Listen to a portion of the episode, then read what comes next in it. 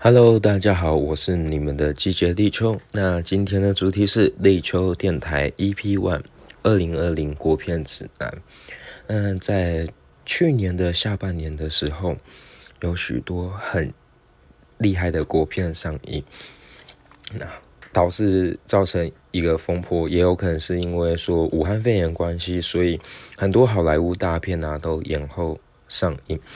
那今天在这一集的时候，想就跟大家分享说，二零二零的时候，台湾上了哪些国片？总共是上了三十六部。我自己是里面看十五部，我觉得自己有点夸张，因为刚好我家旁边有一个有电影院，然后叫喜乐时代，然后它的片源又很足，而且你办会员的时候。大概票价在两百一至两百三，我就蛮常去看的，当做就是家里的一个电影厅吧。对，而且它蛮可爱的，是它有些小厅只有四排，嗯，即使你坐在第一排的时候，你也不会觉得离荧幕太近。这是目前我看过那么呃，就是看过一些电影院。里面这是我最喜欢的一个电影院。好了，那首先就要开始来介绍第一部，是一月二十三号上映的电影，叫《喜从电降》。导演呢是李宗，演员呢是廖俊、柯宇伦、张雨欣、林美秀、曾之乔以及刘冠廷。好，那它的票房呢是。全台呢就是新台币三百六十三万一个喜剧电影，对，也算是一个贺岁片哦。那再下一部呢是一月二十三号的《你的情歌》，导演是安祖坚，然后演员里面有柯佳燕啊、傅孟博、谢伯安。那他的票房是新台币一千九百三十七万。然后也是一个贺岁片，那它是一个爱情片。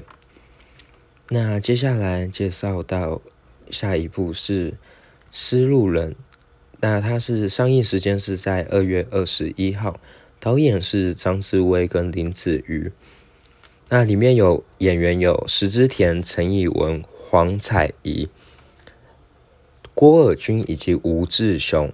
那我这边只有找到它的票房，在台北的票房十二万，然后是属于一个温馨家庭的犯罪片。对，嗯，在下一部呢是二月二十七号上映的《女鬼桥》，那导演是西月龙，演员里面有张婉如、张宁、林哲欣、严泽兰、葛葛晨、谢依宏、孟耿如。那新它的票房呢是新台币五千八百一十一万，然后是一个悬疑惊悚电影片。那这一部我有看，我会去看的东西是因为里面有一个演员是我超喜欢的演员，叫张宁。然后那是大概在我大学时期的时候有去北美馆看一个展览。那那时候张宁呢就是担任其中之一个表演互动的表演者。然后我在回家的时候，面在东区有巧遇他，我就觉得，因为他真真的本人实在长得太漂亮，我就说，哎，可以跟你拍照吗？然后就是还问说，哎，有没有就是呃粉砖啊可以追踪他？然后他很可爱，他就说，呃，那你把手机给我，我来打。我就想说，嗯，为什么不告诉我自己打就好？那原因是因为张宁的宁很容易被。报章杂志都写错，他的“宁”是张钧宁的“宁”，但下面呢是“懒”，懒，呃，懒懒上款，哎，就是一个“懒”，对，很多人会打错，所以他就是当时候要求，就是他自己来打，因为他觉得一定大家都会搜寻错误。对，那像张宁他的代表作。我那时候也有看过他的《醉生梦梦死》，就跟证人说啊那些人演的，还有《自画像》，但《自画像》是里面有一个我也很喜欢的演员吴康仁演的。那直到最近蛮红的是《未来妈妈》，她在里面也是饰演主角。嗯，然后嗯，如果大家有喜欢《未来就是喜欢未来妈妈可以去看，我还蛮喜欢那一部的。对，好，那在下一部呢是三月六号上映的《狂飙一梦》。那我们的他的导演是廖建华，演员呢是曾心莹、康伟朗。那他的在台北的票房是二十六万，呃，因为这边我没有找到他台全台的票房。那他是在七零年代描述描述台湾七零年代，然后又提到郑南榕事件，所以他比较是一个偏在讲述当时候一个政治氛围的一部纪录片。那如果大家有兴趣，也可以上网搜寻看看。那再跟大家介绍，下一部是三月十三号的《恋爱 I N G》。那导演呢是林伟恒，也就是《纳豆阿 Ken》里面的阿 Ken。那这是他首次呃当导演拍片。对，里面演员就是有阿 Ken 本人，还有季培慧、陈嘉桦、新龙。那他的票房呢是台。新台币九百一十一万，啊，是一部爱情喜剧爱情片，对。然后我觉得阿 Ken 还蛮勇敢的，就是自己出资来拍电影，因为我觉得 出资拍电影感觉就是一个要 喷很多钱的事，而且好看他的就是票房只有九百一十一万，就觉得啊，就觉得嗯辛苦了。我觉得他应该在拍这部应该花更多钱。好，那跟大家介绍下一部，下一部是五月八号上映的，叫做《老娘就要这么活》。那导演是朱延兰，它是一部纪录片哦。那他在台北的票房收益是四十四万。啊，他蛮特。导演蛮特别是，他是一个空姐。那他拍这部片的是已经拍了八年，然后是台湾第一支老中青三代同堂校友啦啦队的精彩故事。那如果大家有兴趣的话，也可以上网去看这个纪录片。然后，哎，其实在这次做二零二零国片的指南这个功课时，我就有发现，哇，原来去年。有上一些其实我根本没听过的电影，这样，然后在今天就分享给大家。那下一部呢是六月五号的《柯风春》，导演是林龙颖，那演员的话是喜祥跟林宇旭。那它的票房呢是，呃，我这边也只有查到台北的，在台北票房有五十七万。那它是讲述西南滨海渔村人家的。故事，然后这部比较特别是，它是台湾跟捷克一起联合拍。那因为新村滨海渔村他们有一个蛮重要的庆典，就是王船庆典。那里面是在记录这个故事，也是纪录片。好，这边跟大家分享。那下一部呢，叫是六月十九号上映的，叫《妈，我阿龙啊》。导演是谢光成，那演员有徐凯、段君豪、杨小黎、江成汉、王杰谦、季英哲、苏明明以及刘祖平。那他的在台湾票房是一百零四万，然后他是一个，他是被归为悬疑惊悚片。那这一部《妈我阿龙》啊，蛮特别的是他的。就是拍片构想是以《铁牛铁牛运功伞》里面那主角阿英啊，然后来刻画的。好，那我们介绍到下一部是六月二十四号上映的《惊梦四十九天》，导演呢是潘志远，那里面演员有任龙轩、刘国雄、涂中华、古斌、陈天仁、陈嘉璐。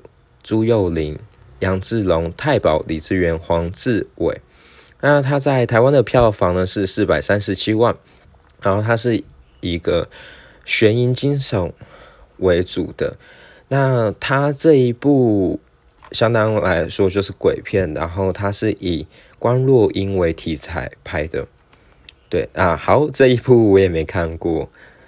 对，那接下来下一部六月二十七号的破上映的叫做《破处》，那导演是林立书，里面呢演员有杨艺轩、吴兆轩，还有杨文颖。那他这一部的票房是在全台新台币一千两百六十三万，然后这是一个剧情。长片，呃，里面虽然我没看过这一部，但要跟大家聊一下，说郭文颖，就是如果大家有在看《色素时代》里面，他就是《社畜时代》里面的大文。当时候其实大文有在《社畜时代》有推他这一部片，但我没有去看，之后再补起来。好，那接下来是七月十五号上映的《打喷嚏》，那导演是柯梦龙以及七家。七 G，那演员有吴吴建豪、王大陆、张小龙、林依晨以及柯震东。那他在台湾的票房呢是四千七百零六万。那相信打喷嚏大家应该很熟悉，就是九把刀所写的小说。这一部我看，嗯，这一部我。还好没有到特别爱，但我特别爱的是林依晨那个桥段，因为我觉得林依晨在里面饰演星星姐姐，我就觉得嗯，她很有大姐姐的邻家大姐姐感觉，就觉得哦，很想被那个林依晨照顾。那。嗯，这一部大家也知道，为什么演到去年才上映，也是因为之前柯震东的吸毒事件，然后一拖再拖，后面是九把刀把版权买回来再死，但又因为疫情，所以导致在七月十五号才上映。那我会觉得没有那么喜欢，原因是因为啊，我本身没有看过《打喷嚏》这本小说，但它其实有一带一点。啊，算是科幻的东西在里面嘛？有，它有带一些科幻的东西。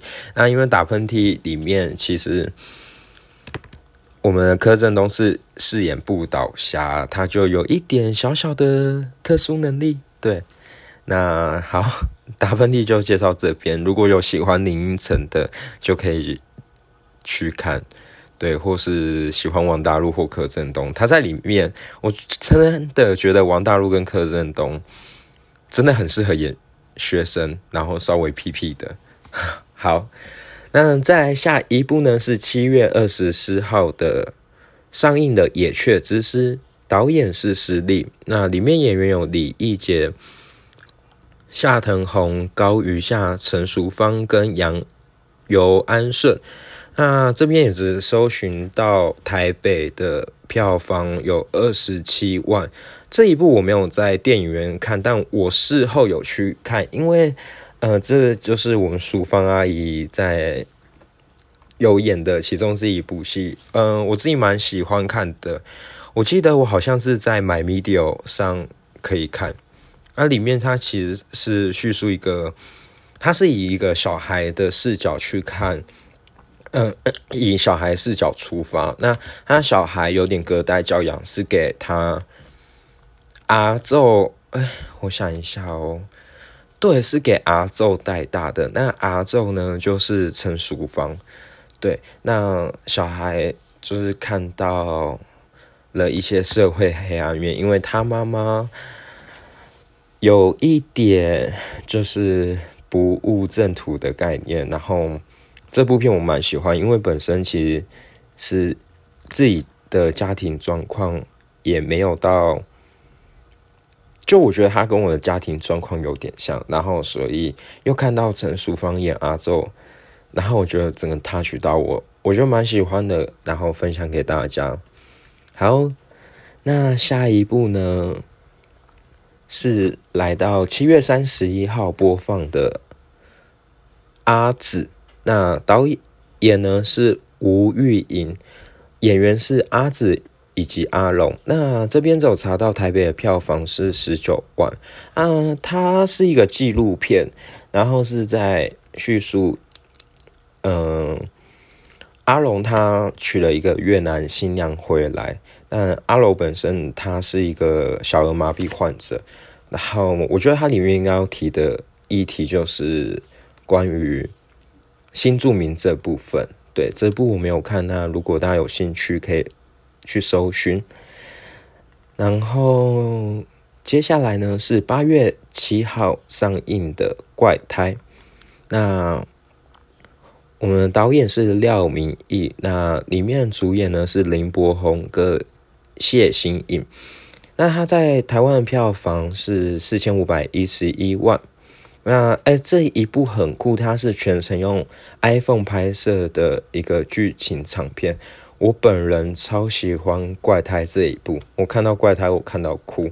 那里面其实，在叙述男女主角，呃，因为算是因为强迫症而相遇，然后而相爱。然后我觉得里面讲就是强迫症这个点，是他们两个，呃，如果是在恋爱过当过程当中，这两个就是他的一个相似共识点。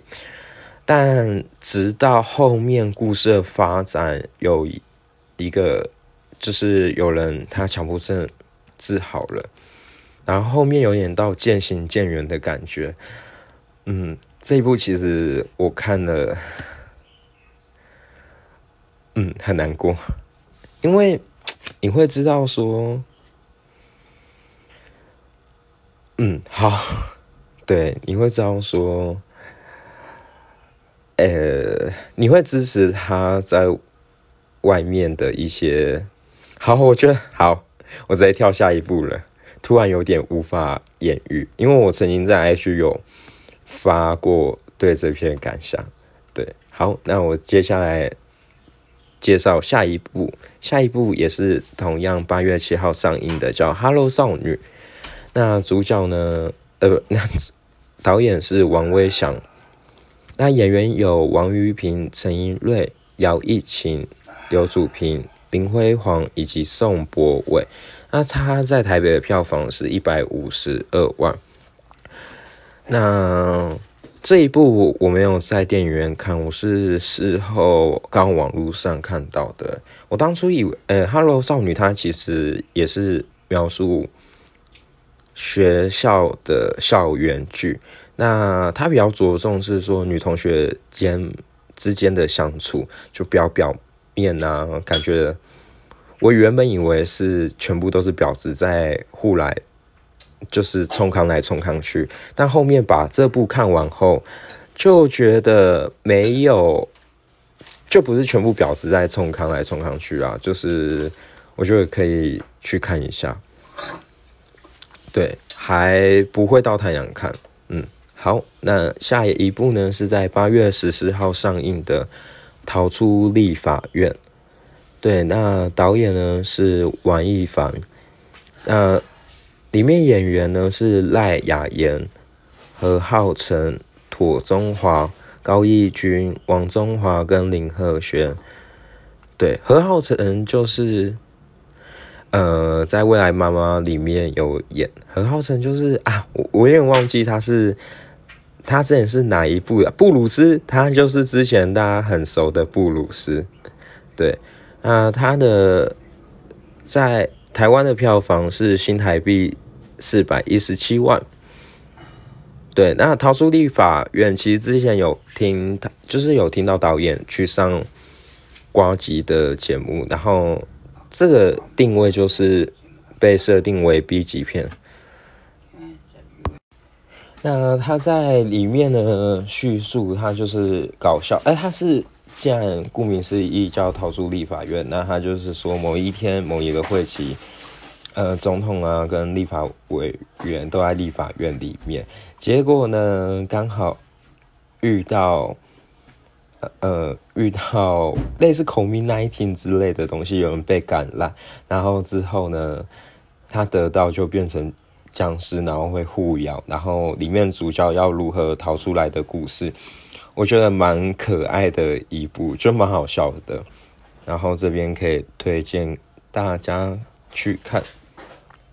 那下一部一样，同样是在八月十四号上映的叫《我的儿子是死刑犯》，它是一部纪录片，它的导演是李佳桦。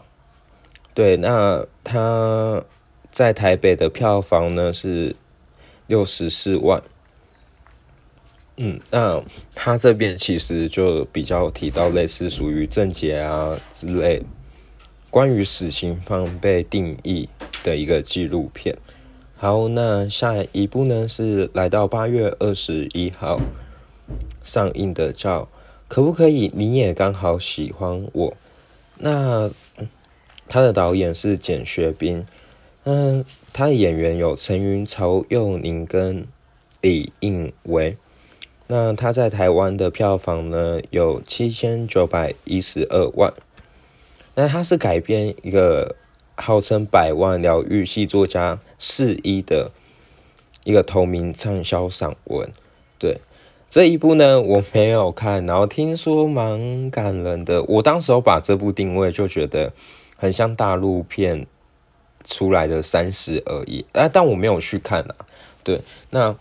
如果大家有想要认识还不知道是一的，可以去听帕呃，去可以去听帕克斯。当时我丹宁表姐有特别跟那个是以去 fit 合合作录了一集在丹宁表姐频道，大家可以去听看看。下一部呢是九月二号上映的，呃，《中邪二》。对，那他的导演呢是廖世涵，那他的演员是李康生、许安子，那他在台湾的票房有七千一百二十万。对这一部我有去看，但我看完我就觉得有点傻，我有点傻眼，因为哦，算我我知道，算李康生他是影帝，只是我觉得。其实我觉得李康，呃，好这一部呢，如果不知道中没有人看过《中邪一》的话，他其《中邪一》他是在描述说，因为大家知道彰化有一个送肉粽的习俗，然后所以当时候，而且《中邪一》的时候，大家也是，呃，也是。有点以直播主题来拍，就说啊，有人去拍收容种的过程啊，炒流量什么，就后面卡到音啊，干嘛的？那重险二去给它延续下来，增加另外一个我觉得很有趣的题材，叫咿呀沟。只是李康生在这里面演的时候，我觉得可能是因为他声音的关系，没有撑起。哎，就没有把它撑起来。但我觉得李康生在跳钟馗时是很有，就是很力道是很够的，对。所以这一部我看完我就觉得哈，有点啥小的概念。好，那对，就是对台湾的国台湾国片拍的恐怖片越来越没有希望。对哦，当然有人说《红衣小女孩》很好看，《红衣小女孩》刚好我都没有看过，但我有看她的番外篇，那个人面鱼。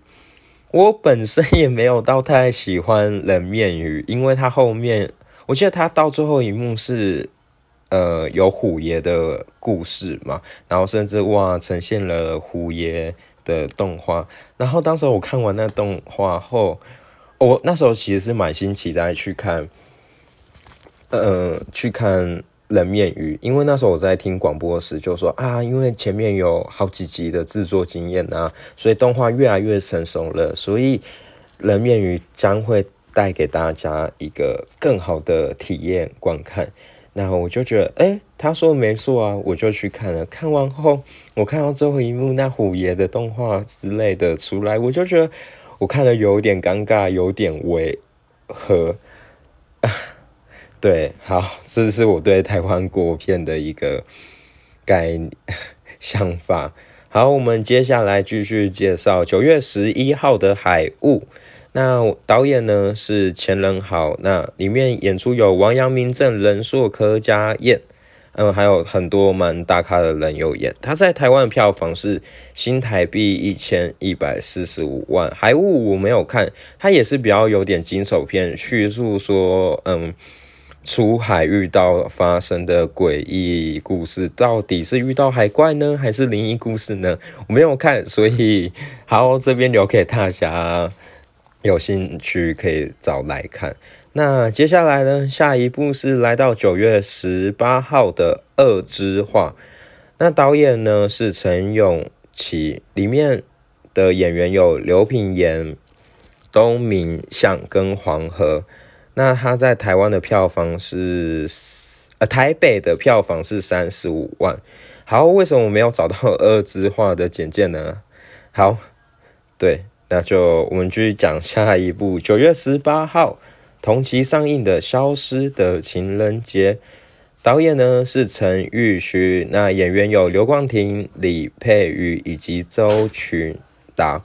那他在台湾的票房呢是三千两百一十四万。那他呢很厉害，他这次就是把那个金他抱走金马奖五座奖，同时荣获了最。最佳剪辑、最佳视觉效果、最佳原著剧本、最佳导演以及最佳剧情长片这五个大奖。当时候在看金马奖，对，应该是金马奖吧。我有点傻眼，是说，哎，哇塞，他为什么可以拿那么多奖？就是，哎，他也入围超多奖，但他就是那时候金马的最大赢家。嗯，那陈玉勋导演以前很久很久以前有一部叫《热带鱼》，是文英阿姨演的，好像有些人有看过，我只有稍微看过片段。反正陈玉勋导演他就是以比较奇幻的题材来拍。那《消失的情人节》这部呢，其实我比较喜欢后半段男主角饰演的方式。那前半段主。啊，我比较喜欢是后半段女主角饰演方式，前半段是主要是以男主角饰演，对，然后他就是说啊，男主角因为他做什么东西都比别人慢，甚至到有一天他竟然就多出别人一天的时间，然后之后他就去完成他想做的事，对我对这部我是看到后面比较感动，就是后面呃。女主角下乡去找男主角，然后待在邮局里面，然后面哦等了很久，终于看到男主角，然后哭了。这一幕我比较感动。那其实我朋友有吐槽一个点，是觉得说，其实因为男主角他会，呃，他其实跟女主角只有一面之缘，嗯，但就这样。因为一面之缘，就曾经住在同个病房，然后就喜欢他如此到这样，他觉得这件事是不合理。啊，我是觉得还好，因为可能当你喜欢一个人的时候，可能你就是会永远记着、爱着他，痴情的对他这样。好，那里面呢有一个很可爱的串场的。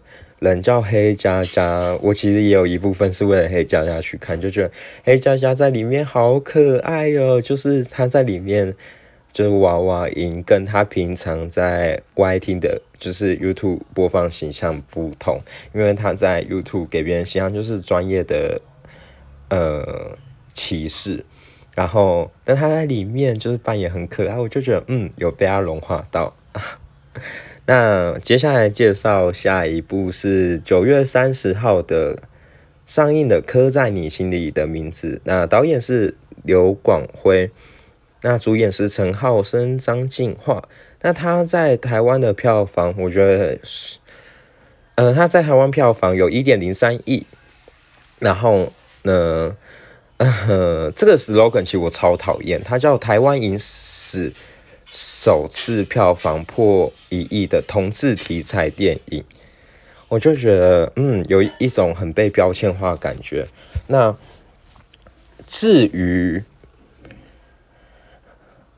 这一部，我没有很喜欢的原因，是因为虽然它票房很好，讨论度很高，然后我没有很喜欢的原因，是因为我觉得它的题材有一点老，就是有一点老旧吗？就是因为他就会去说啊，戒烟之前啊，就是男生喜欢男生这件事是要隐藏起来的。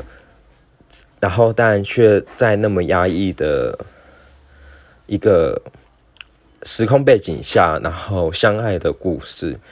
嗯，好，我觉得这题材可能感觉以前有看过蛮多部类似，嗯，我就觉得这还好。然后再来，因为我觉得他的监制是曲永宁，所以 我觉得他真的拍的很。呃，一般异性恋偶像剧的样子，我觉得就是很符合。我觉得他这一部会红，是因为他符合到大众所可接受的一个呃层面。然后这会让我想到，就是有一个艺人叫小赖。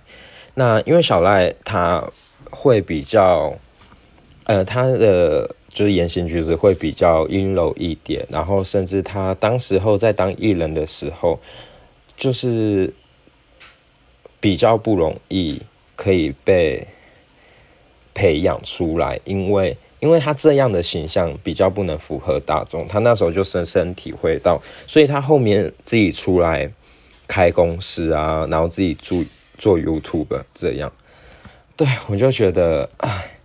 就真的很市场利益。那好，这边关于票房，呃，它的票房其实在去年二零二零算第二高的有一亿。这件事我也很讶异，因为其实，在刻在你心里的名字这一部，它的宣传真的打很大，而且它的跑，它的后音会办超多超多场，甚至到后面还有北影版的出现。我觉得超夸张，我也自己也本身把北影版看完了，我本身就觉得，我本身觉得北影版真的不太好看，因为在看正就是刚开始上映的时，其实我会对我会比较喜欢真心话的一个个性，对，然后他北影版出来后，我就觉得，哎，真心话看起来就会觉得陈浩生比较可怜。好，那这是我对这部片的一个评语。对大家也可以到 Netflix 上面看。那 Netflix 上面播的好像是正常版，不是北影版。对，那下一部呢是十月三号上映的《本来面目》。那导演呢叫做张昭维，那主演是圣严法师。那他在他的票房呢，在台湾是四百零三万，那它是一个记录电影形式，然后呈现法鼓山创办人正言法师跌宕起伏的一生，我觉得超妙的，因为一个就是哇，他的票我真的没有听过这部片，但他票房却来到四百零三万，对。嗯，那如果大家对正言法师有兴趣，想知道正言法师的纪录片，可以去可以去看一下《本来面目》。好，那接下来上接下来要介绍是十月八号所上映的《千年一问》，那他的导演呢是王婉柔，演员呢是郑问。好，那它的票房是一百四十七万哦，台北票房啊，我更正一下，刚刚讲讲到的未来面目呢，它是指台光台北票房就有四百零三万，我觉得这很扯。好，这一部的票房在台北是一百四十七万，那它其实是嗯一个记这嗯一个纪录片在记录郑问这个人，那郑问呢呃。里面内容是从画社助手跟日本同业出版编辑们们的真情头吐露。对，那可以看见正问呢，应该是相关呃关相关设计画面的。那如果大家有兴趣，可以去搜寻《千年一问》，一个正问的纪录片。那接下来呢，上映的是在十月十五号上映的是《无声》，那导演是柯震年，里面演员有刘子权。陈妍霏、金玄彬、刘冠廷、杨贵美跟太保，那他在台湾的票房是新台币五千万。对，哎，其实我超喜欢刘冠廷，因为刘冠廷是在《花甲男孩转大人》那一部就出现了。嗯，我觉得他其实像是第二个的吴康仁，虽然他们可能。我应该不，呃，我是觉得说，应该说他们的精神，我觉得他的精神跟吴康仁很像，所以加上我有看他访问，我觉得他超厉害的，就是他现在呢是没有用任何的呃社群，就是没有赖，因为他赖坏掉了，所以他就很索性的就电话没有下载赖，然后就想说，哎，他一个。艺人怎么没有用赖？到底要怎么生活？然后蛮喜欢他在被访问的一些回答。嗯，好，那无声这部我超级推爆。我因为无声去看了《熔炉》，因为会有人说这是台版《熔炉》，《熔炉》是在韩国片，那无声是在讲什么？是在讲一个台湾启聪学校，然后是真的有这件社会新闻。就是启聪学校，然后有学校学生被霸凌事件，然后学校去压下来。那关于无声跟韩国熔炉，我还比较喜欢台湾的无声，因为哦，但韩国的熔炉是比较针对呃老师霸凌学生，无声比较注重的是学生霸凌学同才霸凌同才的一个议题。然后我可能觉得熔炉因为有比较多说话的方面，所以我觉得突然有点吵。但我看到武声，他们蛮厉害的是其实比手语，但你却能感受到他那个张力。我觉得里面演员都很棒，有其剩下刘子权啊，然后金玄彬，嗯，我就觉得啊，很真的蛮厉害的。然后看到那一部片，其实也会想到以前有看到一部听说。也都是很安静的片，嗯，好，这边推荐给大家，真的，大家要去看《无声》这一部，我特爱，就是他在二零二零国片排行一定会被我排超前面的。下一部也是我个人非常喜欢的，在十月二十号、二十三号上映的《亲爱的房客》。那他的导演是郑有杰，里面的演员呢是莫子仪、姚纯耀、陈淑芳跟白润英。那他在台湾的票房是一千九百六十万。对，呃，这一部其实也是以同志为主题的一部片。那他是在叙述莫子仪跟姚纯耀两个人。相爱在一起，但后面姚纯要因为一些事故而过世。那其实姚纯耀当时已经有跟他的前妻生了一个小孩。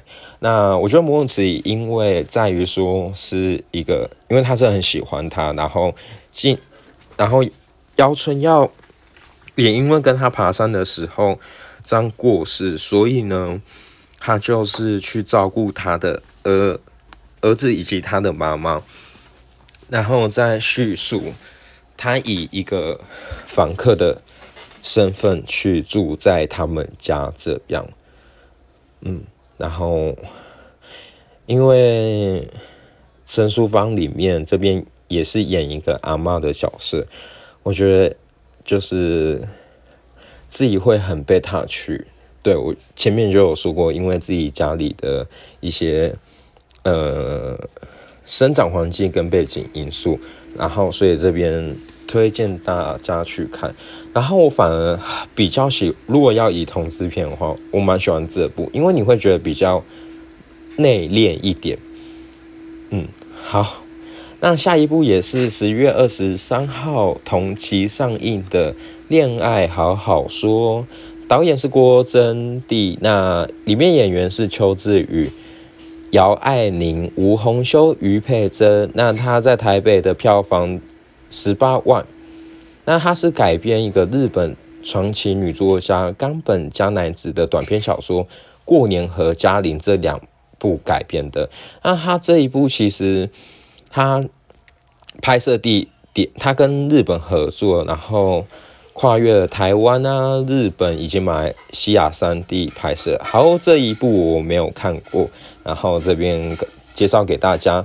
下一部呢是十一月六号上映的《孤味》，那导演是许承杰，里面的演员有陈淑芳、谢盈萱、徐若瑄、孙可芳、丁宁。对，那他在台，呃，他的票房是新台币一点八亿。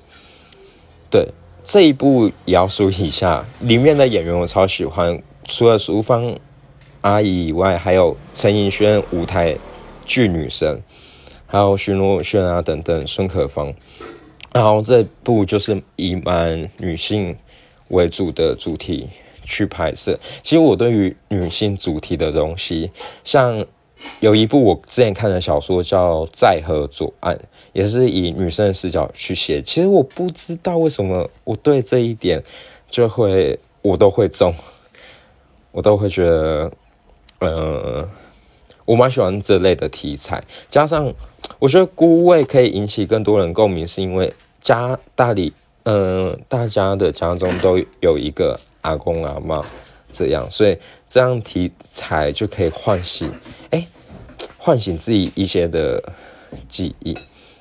对，好，然后嗯，如果大家去台湾，就是买 MIDI 上搜寻孤味的话，其实可以搜寻到另外一部，也是孤味，但 它只有短片，呃，三十分钟。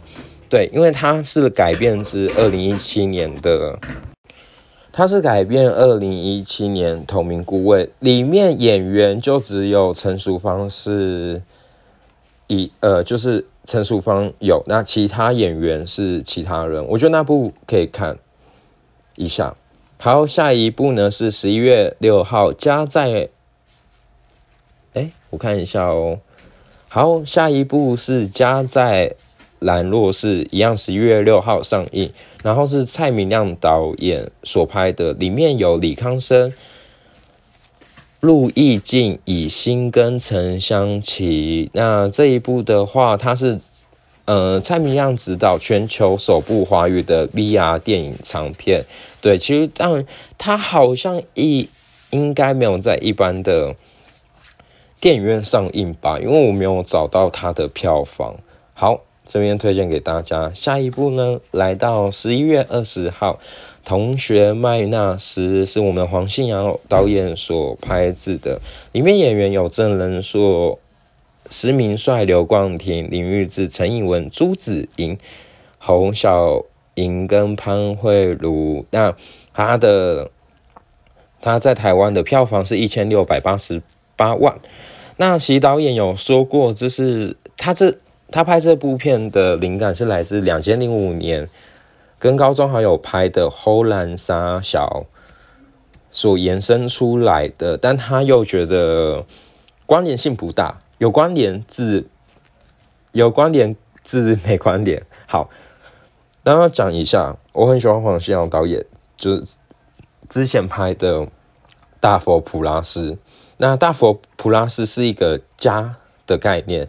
同学麦纳斯是一个简的概念，然后刚好他也有去上瓜吉的直播访谈，他就是在叙述同学麦纳斯其实是在叙述一群就是一群好友，他们至今走到中年的一种无力悲哀感，然后看完后就觉得啊，因为像我才二十五岁，其实再过没多久也会迈入到中年。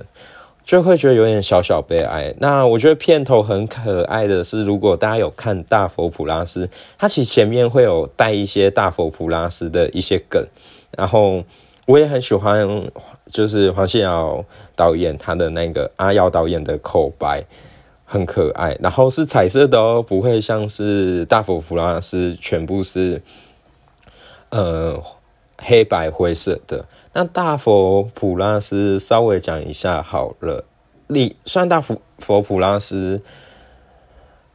其实我觉得阿瑶导演他拍的都是一些很市井小民的一些生活。那其实大佛普拉斯蛮重要的一个人物呢，让呃是一个叫世家的角色。大家会觉得想说，哎，世家怎么不就是一个嗯，也不算神志不清，就是都不爱说话，然后很常起脚，他是一个人物。然后但。他就是调和整部片的一个重要角色，对，那刚好是在他与上瓜吉直播时有介绍到，就是如果大家有看，我觉得可以蛮先可以建议看完大佛普拉斯再看同学麦纳斯，因为他前面那一段完全呼应大佛普拉斯，我觉得我没有想到他会这样做串联。好，那我们接下来。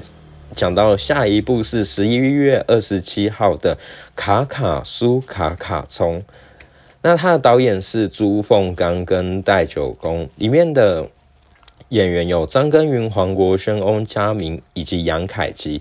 那他在台北的票房是五万八千六百一十五。刚刚讲的上一部《同学麦纳斯》，那也是指台北票房有一千六百八十八万。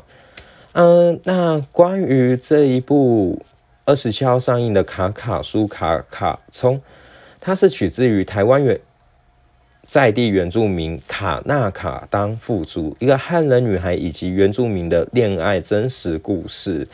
对，哎，没想到有上过这一部，我也是不知道。然后大家有兴趣也可以去找来看。好，接下来下一部呢是十二月四号上映的《亲爱的杀手》。对，那他呢？导演是赖梦杰，里面演员是郑如人硕、邱思琴、喜祥、黄彩怡以及郑之伟。那他在台北的票房是一百五十六万。这一部我刚好有去看，然后因为其实有郑人硕。我去特别看，因为之前前面跟大家有提到《醉生梦死》，除了张宁有演出里以外，那证人说在那时候有演演出，所以大概也是同时那时候发现有郑仁硕这个演员，对啊，像郑仁硕到后期也有演过《紫色大道城》啊，这样。嗯，亲爱的杀手，刚好我去看的是有遇到他们的后映会，就是女主角。跑出来，我整个吓到。对，只是他的后映会人并没有那么多。那他这一部片是在讲，哎，这人说他其实是一个行动不方便者，要需要推轮椅。然后我觉得他里面讲到的题材啊，就是因为其实证人说是需要被他爸爸照顾，其实他爸爸也年纪老了，并没就是并不一定能。一一直照顾他，甚至他爸爸也有点，呃，想要害死郑仁硕这样。对，那他里面其实就提到一些照呃照顾者的问题，就是台湾其实蛮常见的，因为呃台湾家中也有一些年长的长者会有遇到呃需要照顾。那我自己认为，其实当照顾者很累。呃，当然，因是因为亲人你需要在旁边花时间照顾，但久而久之，你自己有工作，你自己有生活，然后你又需要照顾到你的家人这一块，我觉得在心中真要蛮好的调试。嗯，然后里面有听到说，其实残障者这一块也是需要，也是会有性欲的一个需求。那其实刚好他。演到这部分的时候，我就刚好有想到，其实台湾有在推的一个手天使运动。其实我认为手天使是，我觉得它的创立好的，因为真的残障者是有这个功能，但因为他没办法自己解决，所以需要一个寻求。好，那我在因为刚好在那个就是后面就是有一个 Q&A，我很答，我有问答出来的。就是我有提出问题的时候，然后后面有他有送一个很可爱的小赠品，是润滑液，对，然后还有贴他们一个类似剧照照片。好，那这就是亲爱的杀手。那我们下一步呢是来到了十二月二十四号头，然后上映的腿。好，接下来介绍就是腿，然后他的导演是张耀生，那演员有杨佑宁、桂纶镁、美、张少怀、李李仁、刘冠廷、林玉志以及陈以文。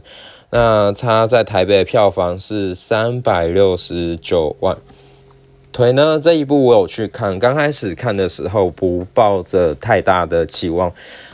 因为里面你看预告片就只知道桂纶镁跟杨佑宁他们是夫妻，那后面当然杨佑宁去世了，然后桂纶镁一直向，因为他呃杨佑宁他去截肢后，然后桂纶镁就一直跟医院索求说他要的截肢的那一个腿，我就会想说为什么要那么 care？他那一只腿，但其实如果你坐下来看他整个故事的发展，就会发现杨佑宁以及桂桂纶镁的一些互动，我觉得很蛮可爱的。好，我有呃，他们一起去开跳舞教室啊，桂纶镁如何支持杨佑宁，还有遇到呃发生的一些。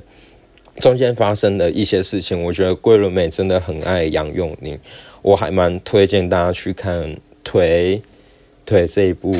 好，那接下来介绍今就是二零二零最后的一部台湾国片，十二月三十一号上映的《杏林医院》，导演呢是朱嘉玲，然后。演员有林柏宏、太保、朱子莹跟徐立晴，他在台北的票房是五百零二万。这一部呢，也是鬼故事，呃，就是鬼片。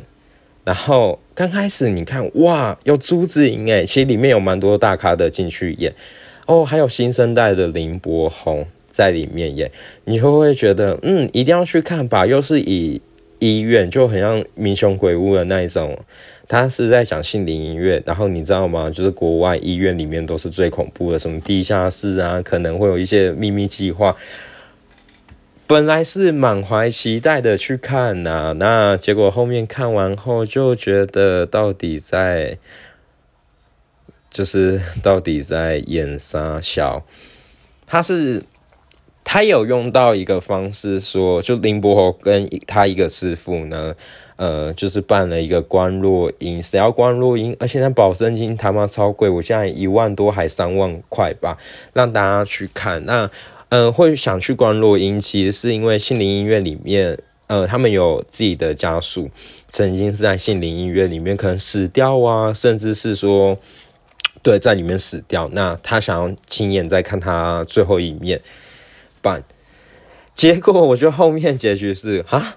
大家都死掉了，大家都被困在杏林医院，他就没有一个善终，然后就会觉得，而且里面还有一些很尴尬的，就是在如果大家有看，会发现念咒语那一段，就是到底他在攻杀小字幕，也就只有写咒语两个字，你就觉得看完整部戏你会很问号，因为通常鬼故事，如果你要。你是很厉害法师，你至少也要驱魔成功吧？因为哦，他们里面对抗魔竟然是泰呃，竟然是泰国的鬼王吗？还是什么？但后面反正就是全部阵容都被 KO 了，没没有人可以侥幸的离开。对，然后我就觉得这一部我看了很失望，很浪费，里面有那么多好的演员。好，那今天呢就介绍完了所有二零二零上映的国片。那如果我有漏掉的，大家欢迎可以到我的 IG L I C H O 点 R A D I O 力球点 Radio 下面就是私讯我回应，然后我会把今天的片单整理出来发一则文。对，那大家如果有喜欢可以。追踪一下我 IG L I C H O R A D I O，甚至或订阅我的 Podcast，我的 Podcast 在凭 Apple 跟 Spotify 的，还有 First Story 都有上喽。那对，希望大家能追踪起来，拜托。好的，那就这样结束了，拜拜。